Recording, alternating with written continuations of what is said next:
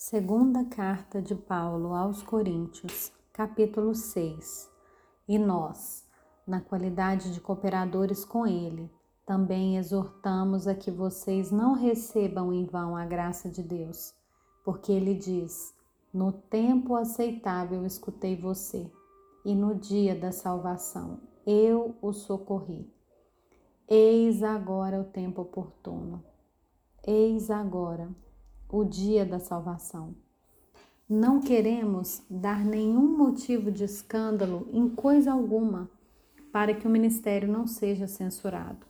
Pelo contrário, em tudo nos recomendamos a nós mesmos como ministros de Deus, na muita paciência, nas aflições, nas privações, nas angústias, nos açoites, nas prisões, nos tumultos nos trabalhos, nas vigílias, nos jejuns, na pureza, no saber, na paciência, na bondade, no Espírito Santo, no amor não fingido, na palavra da verdade, no poder de Deus, pelas armas da justiça, tanto para atacar como para defender, por honra e por desonra, por infâmia e por boa fama como enganadores e sendo verdadeiros, como desconhecidos, mas sendo bem conhecidos, como se estivéssemos morrendo, mas eis que vivemos, como castigados, porém não mortos,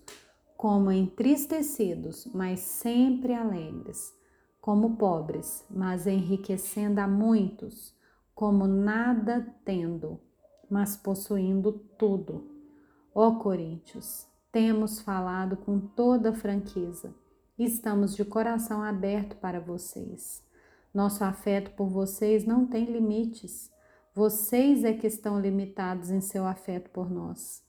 Ora, como justa retribuição, e falo a vocês como a filhos, peço que também vocês abram o seu coração para nós.